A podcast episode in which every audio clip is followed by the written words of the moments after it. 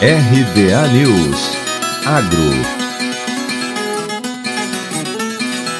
comercialização das duas safras de milho na região centro-sul do Brasil está acima da média nos últimos cinco anos, segundo a consultoria Datagro. De acordo com os analistas de mercado, as vendas de milho da safra de verão 2020-2021 no centro-sul do Brasil chegaram a 79% da produção esperada.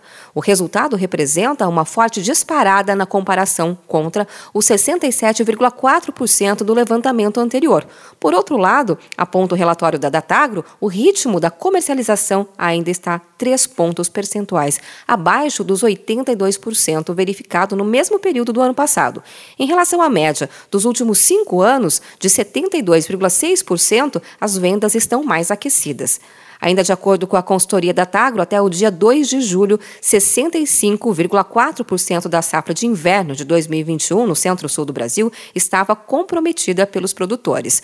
O resultado representa aumento de 8,5 pontos percentuais na relação com os 56,9% no mês passado, ficando ainda alinhado com os 65% de vendas registradas no ano anterior.